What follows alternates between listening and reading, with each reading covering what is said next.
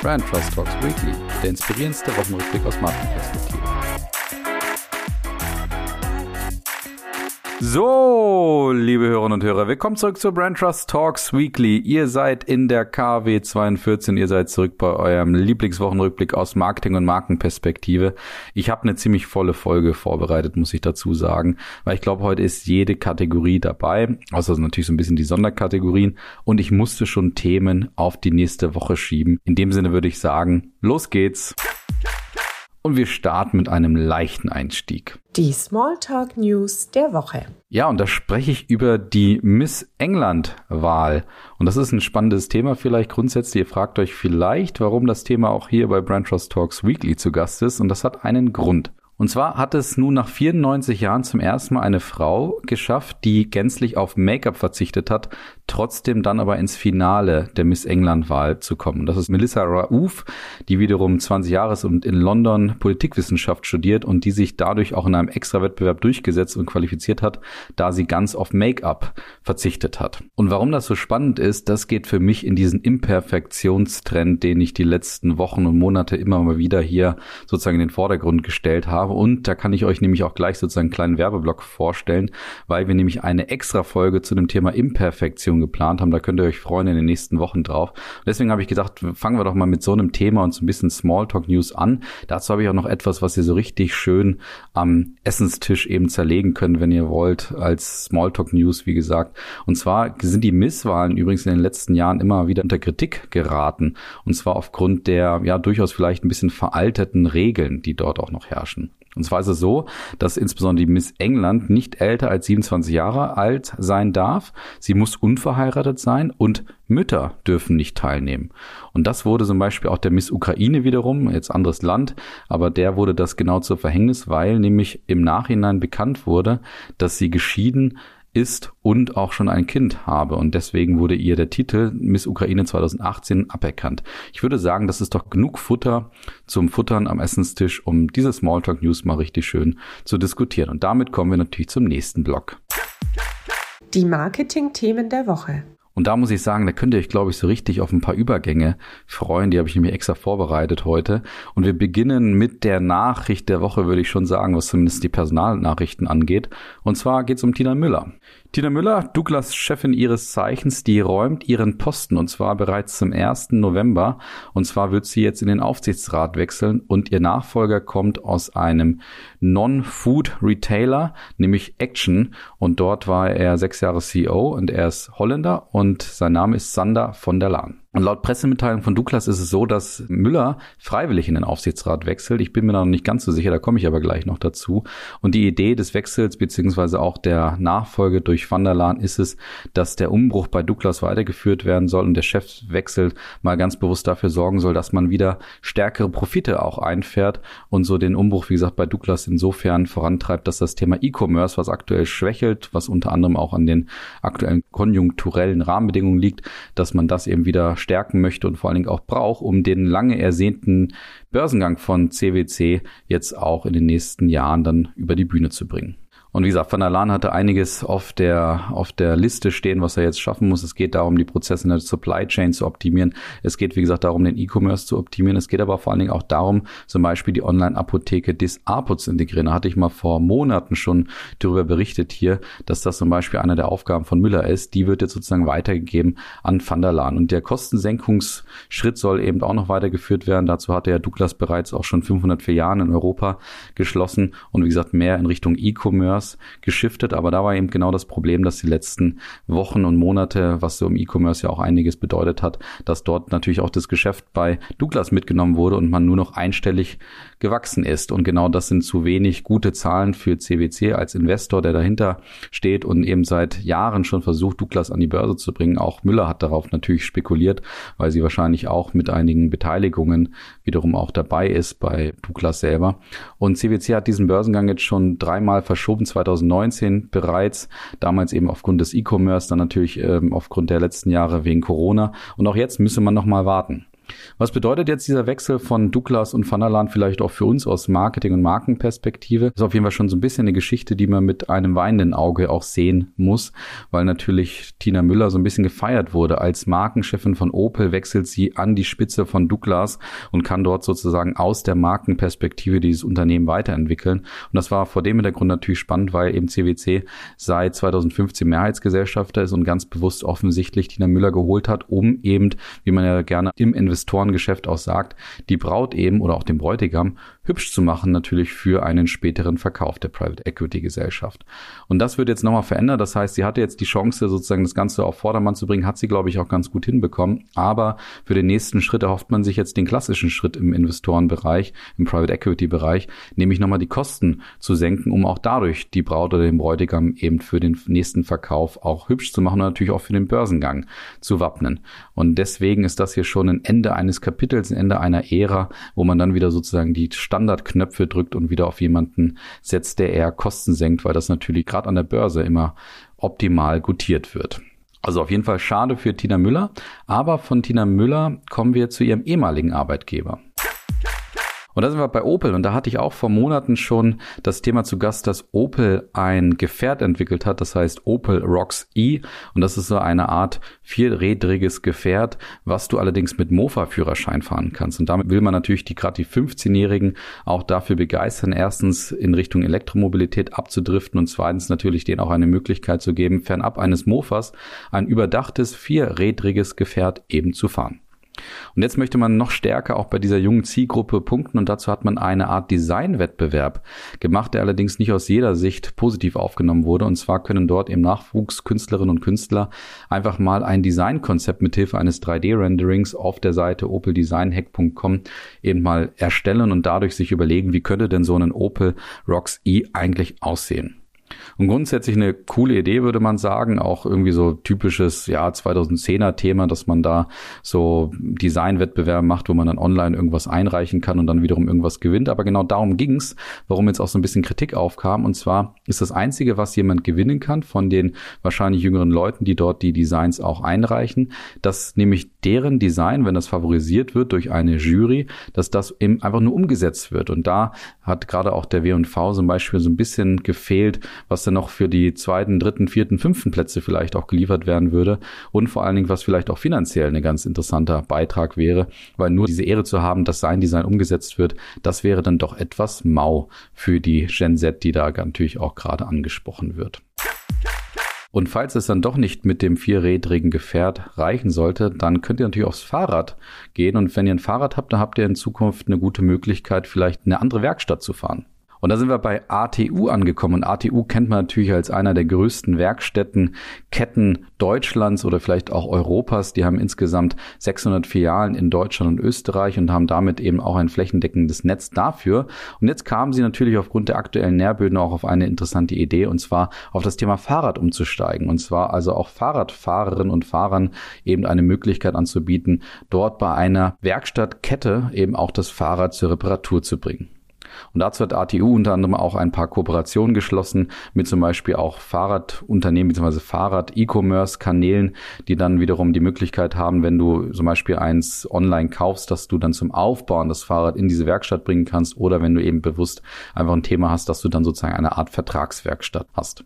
Und das finde ich grundsätzlich auch aus persönlicher Sicht ganz interessant, weil ich habe auch im Sommer mal nach einer Fahrradwerkstatt gesucht und das ist gar nicht so einfach. Erstens eine gute zu finden und zweitens eine zu finden, die dich überhaupt serviciert, weil dort natürlich aktuell sehr viele, ja, ich sag mal, Grenzen auch aufgezogen werden, dass gerade auch die typischen Werkstätten von nebenan nur noch ihre Fahrräder auch servicieren wollen, die sie selber verkauft haben und nicht die, die man eben über online verkauft hat. Das ist so eine Art Grenze und auch das Zeichen der Werkstätten, damit auch zu sagen, naja, ihr solltet lieber immer noch im Fachhandel kaufen und eben nicht alles online bestellen. Und genau in diese Richtung könnte dann ATUs Schritt denke ich, aus meiner Sicht durchaus erfolgreich sein. Ich meine, wie die Zahlen im Fahrradgeschäft gerade boomen, das wissen wir alle miteinander. Von daher könnte das, glaube ich, schon eine gute Möglichkeit sein. Ich stelle mir nur die Frage, welche Prinzipien, Regeln oder welche Art von, ja, vielleicht auch Service wollen sie denn auch anbieten, wenn es darum geht, auf welche Art und Weise man denn auftritt. Und da muss es, glaube ich, schon sein aus meiner Sicht, dass man erst natürlich die Expertise und Kompetenz dort irgendwie aufbaut, dass man auch zeigt, okay, wir können wirklich fahren. Und auf der anderen Seite braucht es, glaube ich, wirklich auch Touchpoints, wo man sagt, da gehe ich auch bewusst zu einer Kette, zu einer Fahrradwerkstatt, die eigentlich vormals sozusagen für Autos stand. Und dann könnte ich mir vorstellen, könnte das ein ganz interessanter Schritt sein. Aus persönlicher Sicht, wie gesagt, würde ich das schon begrüßen, weil genau sowas hätte ich im Sommer theoretisch gebraucht.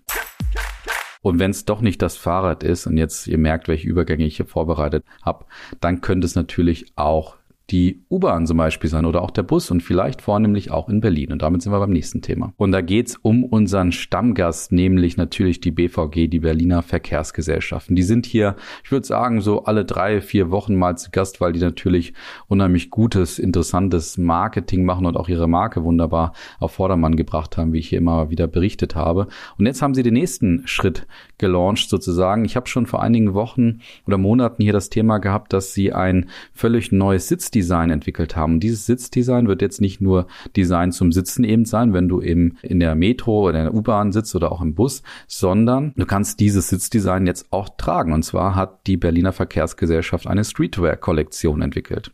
Und wie gesagt, die Basis dazu sind diese bunten Sitzbezüge und das haben sie nicht alleine gemacht, logischerweise, sondern haben das mit der Marke QS oder QS bei S. Oliver und auch dem Online-Versandhändler Zalando gemeinsam gestartet. Und dazu haben sie erstens auch einen Pop-Up-Store auch aufgemacht, der direkt neben dem BVG Kundenzentrum am Alexanderplatz dann auch aufmachen wird, wo man das auch kaufen kann. Und zweitens haben sie dazu natürlich ein richtig schönes Fundstück auch direkt geliefert. Und zwar indem sie jetzt gezeigt haben, wie sie diese Streetwear sozusagen launchen, beziehungsweise wie sie den auch ähm, wiederum wiederum inszeniert haben. Und da ist es ganz spannend, dass sie zum Beispiel einfach sozusagen wirklich die, die These unterstützen, naja, High Fashion aus der U-Bahn, wenn die BVG Mode macht, dann eben typisch BVG, typisch Berlin. Und darum zeigt eben die Kampagne ikonische Szenen aus der Modewelt, die dann humoristisch zu Streetwear werden. So eben die offizielle Pressemitteilung von der BVG. Und das eben, diese Streetwear entwickelt sich dann eben wirklich von selber, indem sie auf das ungeschönte, echte Berlin treffen. Also das Fundstück müsst ihr auch wirklich sehen. Das heißt, man sieht so typische klassische Shots und, und, und Bilder und Videos Videos, wie irgendwelche Models halt fotografiert werden in ihren durchaus etwas extravaganten Klamotten. Und dann sieht man eben, dass sie mitten in Berlin sozusagen aufwachen, wo dann die Huperei losgeht und die ganzen eher sozusagen beschimpft werden dafür, dass sie da irgendwelche Modebilder machen. Und ich finde, diese Art von Kontrast trifft es dann definitiv gut auf den Punkt. Für mich war aber noch interessant, dass die Marke oder Submarke QS bei S. Oliver dabei war, die ich bisher nicht kannte. Und da habe ich mir schon so ein bisschen die Frage gestellt, naja, ist das eigentlich eine gute Idee von S. Oliver? Funktioniert das? Das? Kann das eigentlich auch helfen, dieser Marke, die ich wiederum äh, nicht kannte, die aber schon durchaus länger etabliert ist am Markt? Kann solch eine Kooperation denn helfen? Und dazu habe ich mit wieder mal niemand Geringeres eingeladen als meine Kollegin Dr. Judith Scholz, äh, ihres Zeichens Modeexpertin bei uns, die das Ganze mal einordnet und wie ich finde, gerade am Ende nochmal einen interessanten Blickwinkel aufmacht, wenn es nämlich um das Thema Markenkooperation geht und darum einfach nochmal kommentiert, ist das denn wirklich eine gute Idee und hilft das auch der Marke QS, dass sie hier mit der BVG und Zalando kooperieren? Und zwar ist mir QS bei S. Oliver ins Auge gestochen. Die sind gerade groß in den Medien äh, bezüglich ihrer BVG-Kooperation also mit den Berliner Verkehrsbetrieben. Und äh, man muss bemerken, dass S. Oliver gerade die Untermarke, die Submarke QS neu ausrichtet, haben natürlich auch einen neuen Claim dafür. Fun is where you are, fun is you in der verkürzten Form.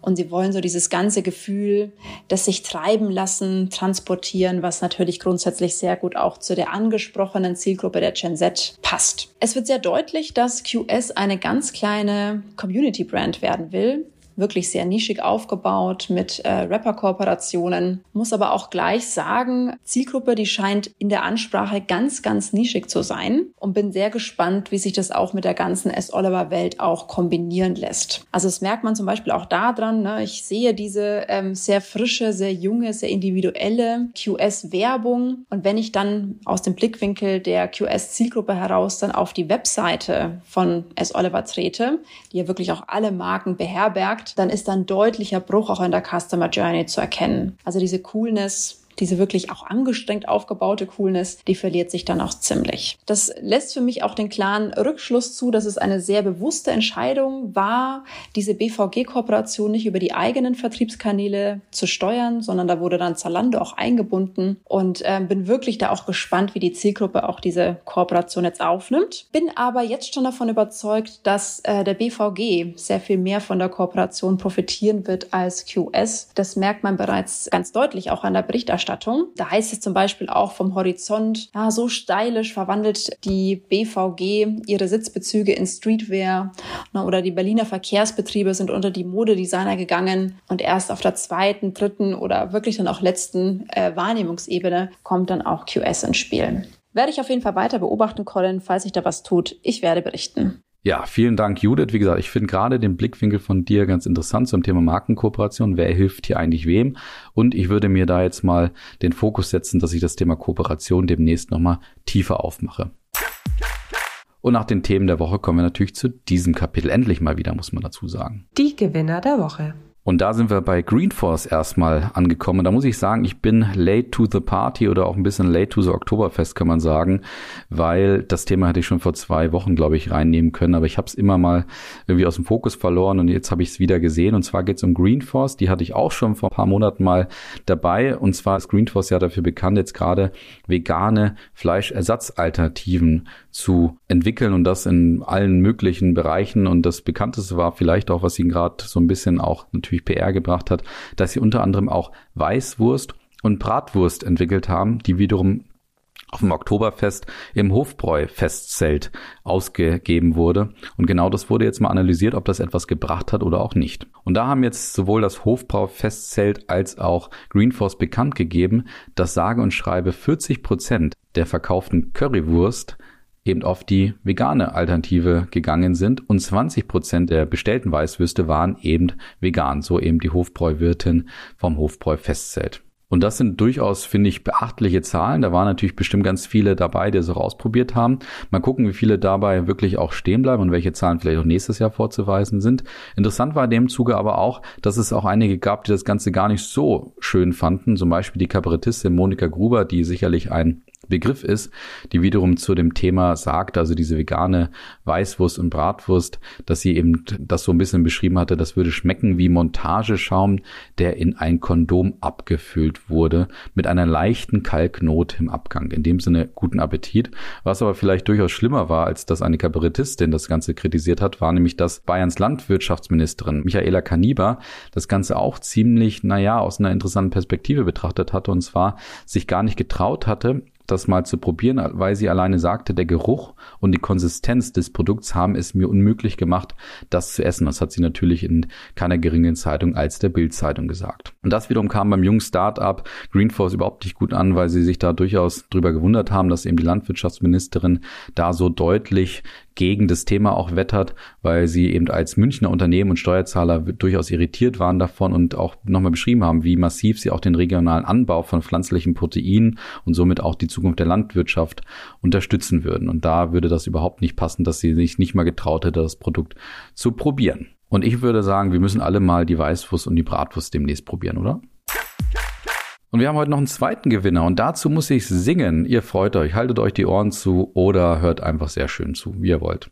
Happy Birthday to you, Happy Birthday to you, Happy Birthday, lieber Almdudler, Happy Birthday to you. Ja, Almdudler ist am Montag, glaube ich, am 17. Oktober, sage und schreibe 65 Jahre alt geworden. Und deswegen gibt's natürlich von mir ein Ständchen und die Verleihung der Gewinnerkategorie bei Branchos Talks Weekly zum Geburtstag. Und das Interessante ist, ich habe mich in dem Zuge auch mal mit Almdudler ein bisschen beschäftigt, beziehungsweise habe über die Pressemitteilung mitbekommen, was eigentlich der Gründungsmythos von Almdudler ist. Und der ist echt spannend. Und zwar war es ein Hochzeitsgeschenk von dem Gründer und Erfinder Erwin Klein, der wiederum seiner Ingrid Klein eben Almdudler als Hochzeitsgeschenk kreierte und das eben gleichzeitig erstens der Hochzeitstag und damit natürlich auch die Geburtsstunde von Almdudler war. Und Almdudler selber positioniert sich ja als Marke, die erstens die, die beliebteste Limonade, Alpenkräuterlimonade Österreichs sei und zweitens vor allen Dingen auch immer mal mit Witz, Augenzwinkern und so ein bisschen überraschenden Themen an den Start gehen würde. Und das haben sie jetzt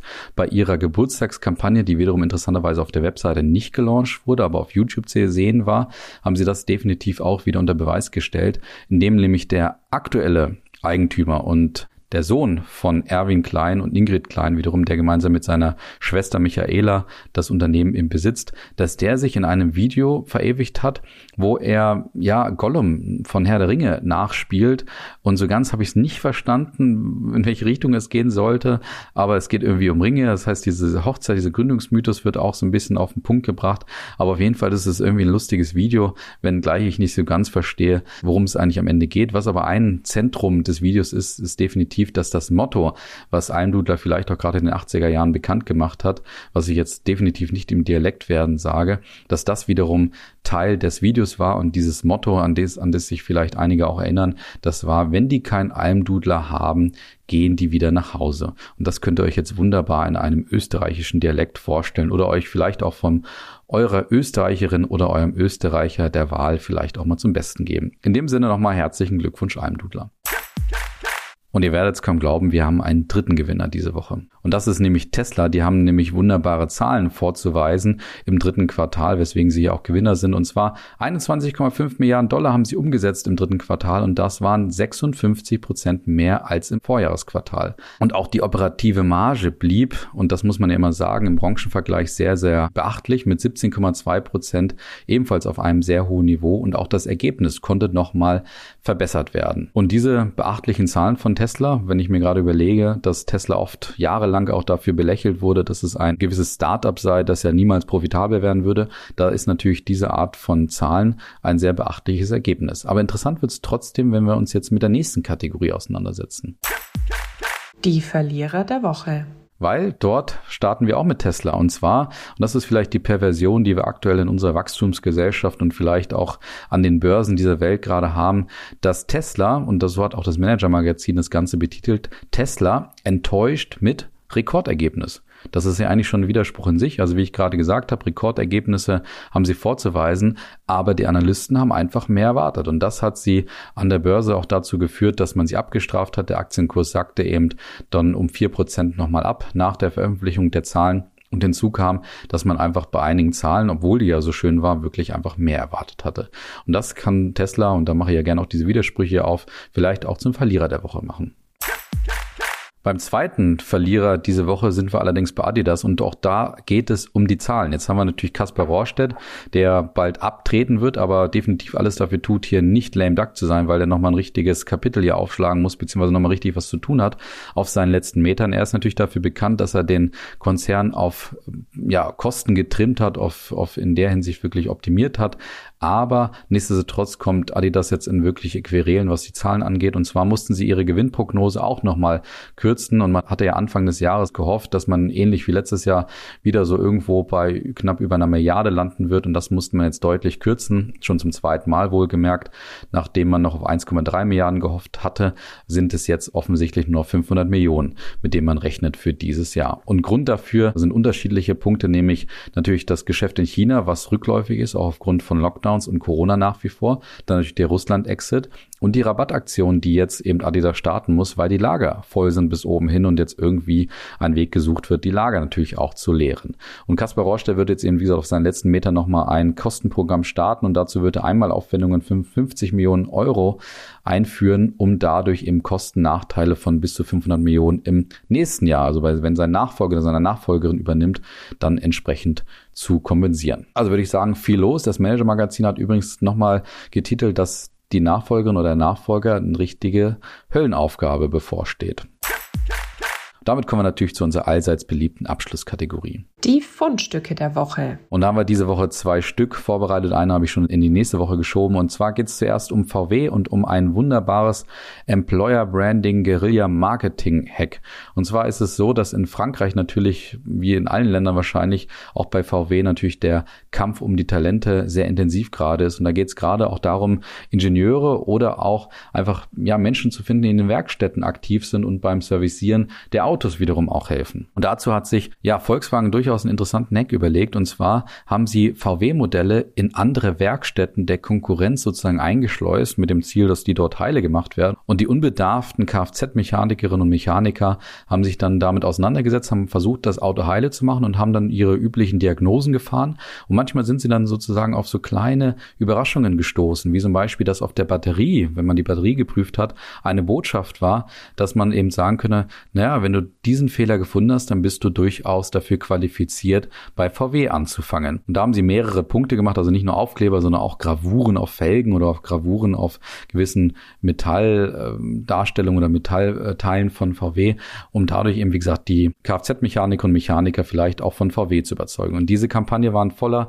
Erfolg, dieser sozusagen trojanische Pferd, was man da eingeschleust hat. Erstens, weil es auf Social Media durchaus zu einem Bass geführt hat. Es gab einige, das konnte man im Video sehen, die das Ganze auch weitergeteilt haben und mit anderen geteilt haben. Und zweitens, weil es anscheinend auch zu hunderten, Bo äh, zu hunderten Bewerbungen geführt hat bei den Mechanikerinnen und Mechanikern. Und deswegen eine sehr freche, schöne, sehr kreative Idee, wie man vielleicht auch in Zeiten des Mangels gerade dann natürlich auch gewisse Talente für sich gewinnen kann. Beim zweiten Thema sind wir auch bei einem Stammgast der früheren Monate, kann man sagen. Und da geht es um die Tagesschau, die ja dafür bekannt ist, wirklich auf Social Media immer mal wieder gut zu reagieren und sich dadurch auch für die jüngeren Zielgruppen mal wieder auch präsent zu machen, beziehungsweise einfach zu zeigen, die Tagesschau ist einfach nicht ein veraltetes Produkt, wie man das vielleicht manchmal denken würde.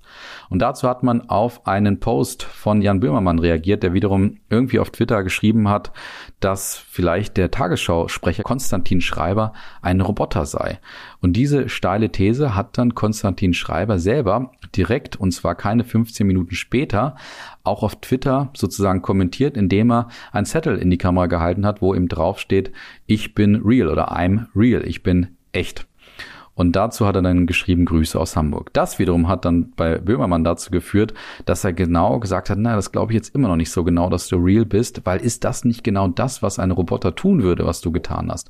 Und dazu hat sich dann Schreiber wiederum auch Verifizierung geholt, indem mehrere Kolleginnen neben ihm auch nochmal dargestellt haben, ja, der Mann ist wirklich echt, also he's really real. War dann die Idee dahinter sozusagen nochmal einen Double-Check zu machen und wirklich zu zeigen, Jan Böhmermann, Konstantin Schreiber ist ein echter Tagesschausprecher. Und das, wie gesagt, wieder eine schöne Idee, wie man auch sehr schnell reagiert hat und einfach so, ja, so Subkonversationen auch auf ganz anderen Kanälen startet, die vielleicht gar nichts direkt mit den News zu tun haben. In dem Sinne könnt ihr euch ja nochmal unsere Brandrust Talks Beyond Folge zum Thema Tagesschau auch anhören. Ja, und vielleicht macht ihr es einfach am Wochenende, dass ich euch jetzt auch entlasse. Vielen Dank fürs Zuhören, für eure Aufmerksamkeit. Ich wünsche euch ein wunderbares wunderbares Wochenende, einen guten Start in die nächste Woche. Ja, macht's gut. Bis dann. Ciao.